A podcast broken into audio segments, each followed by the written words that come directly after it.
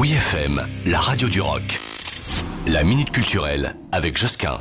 Dernier jour au musée Montmartre de Fernande Olivier et Pablo Picasso dans l'intimité du bateau Lavoir, jusqu'au 19 février exactement.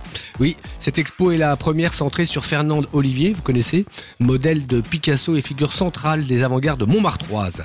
Ses souvenirs intimes évoquent sa condition de femme et leur difficile émancipation au début du siècle, ainsi que le dur métier de modèle et la vie de bohème à Montmartre, alors avant, pendant et après sa rencontre avec Picasso et sa bande. Oui, une bande. L'exposition illustre certains épisodes phares des avant-gardes, racontés par elle-même grâce à des archives familiales et de nombreux prêts publics et privés.